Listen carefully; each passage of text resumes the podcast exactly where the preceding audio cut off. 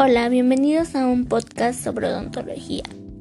Mi nombre es Margarita Benítez Hernández. Soy estudiante de la Facultad de Estomatología de la Benemérita Universidad Autónoma de Puebla. Hoy vamos a hablar un poco sobre la importancia de la higiene oral. La cavidad bucal tiene cuatro tipos de dientes, incisivos, caninos, premolares y molares. Los incisivos están ubicados en la parte delantera de la boca estos tienen la función de cortar. Los caninos, también conocidos como colmillos, tienen la función de desgarrar la comida. Los premolares se encargarán de masticar. Y por último, los molares se van a encargar de triturar la comida. Sin embargo, todos los órganos dentarios tendrán las mismas partes, corona, raíz. Aparte de tener estructuras como esmalte, dentina, pulpa, cemento, ligamento periodontal, encía y hueso. ¿Sabes qué pasaría si no te lavas los dientes? Comenzaría a formarse placa dentobacteriana, o mejor conocido, biofilm, que es la forma de crecimiento más frecuente de las bacterias y se definió en un principio como una comunidad de bacterias adheridas a una superficie sólida e inmensa en medio del líquido. Corterton 1987. La presencia de este va a desarrollar patologías y enfermedades como caries, gingivitis, periodontitis, mucosa preimplantaria y periimplantitis. El biofilm se va a clasificar según su localización en supragingival, subgingival e el supragingival se va a encontrar en las superficies dentales por encima del margen gingival. Está constituido principalmente por bacterias gram positivas, entre ellas las especies cariogénicas. El subgingival reside en el surco gingival. Las condiciones de este van a ser distintas, ya que aquí abundarán gram negativos, proteolíticos se van a localizar las bacterias responsables de enfermedades periodontales y preimplantarias, que pueden tener como consecuencia la pérdida de órganos dentarios.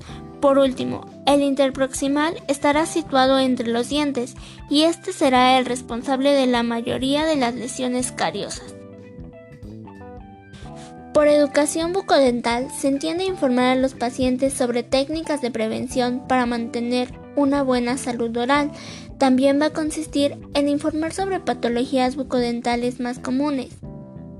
La educación bucodental es muy importante durante la infancia, ya que establecer unos buenos hábitos de limpieza desde que son pequeños reducirá las posibilidades de desarrollar patologías bucodentales en un futuro.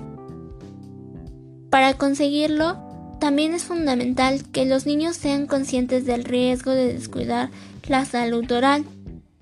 Una buena educación va a facilitar a los pequeños adquirir una rutina de higiene oral. Si bien la boca debe de cuidarse en todas las edades, pero durante esta etapa los dientes se encuentran en pleno desarrollo.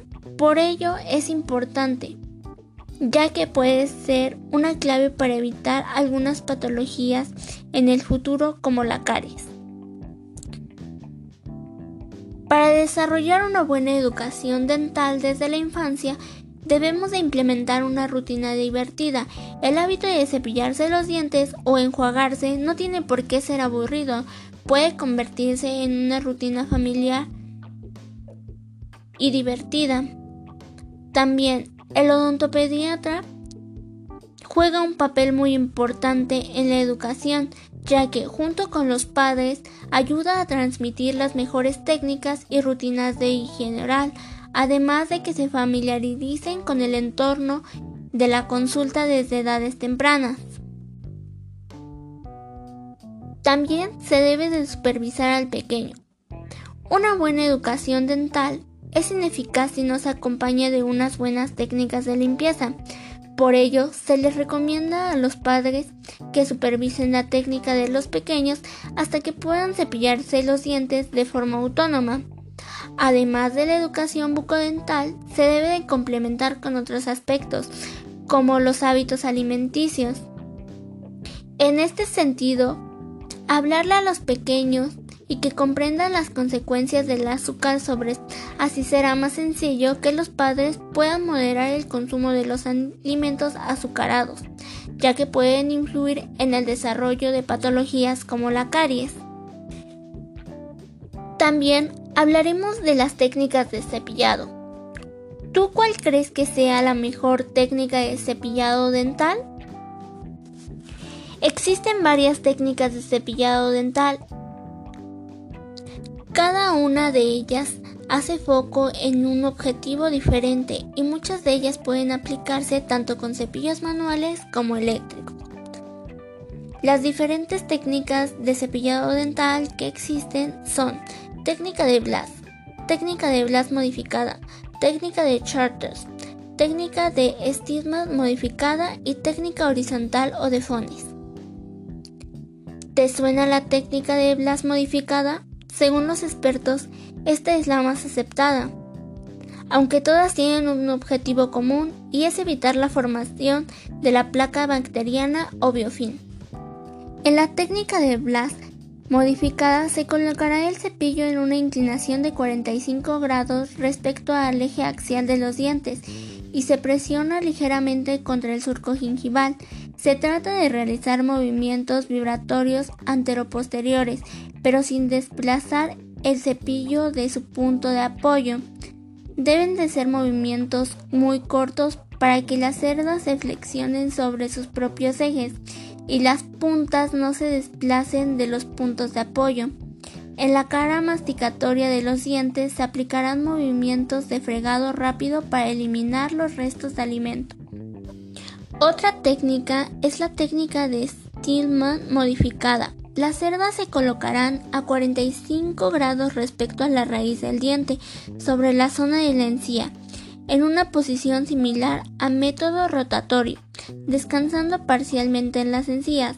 El cepillo se situará de forma horizontal ejecutando un movimiento hacia la zona oclusal, es decir, el borde de los dientes anteriores o la zona masticatoria de los posteriores. Se hace un barrido desde la encía hacia el diente.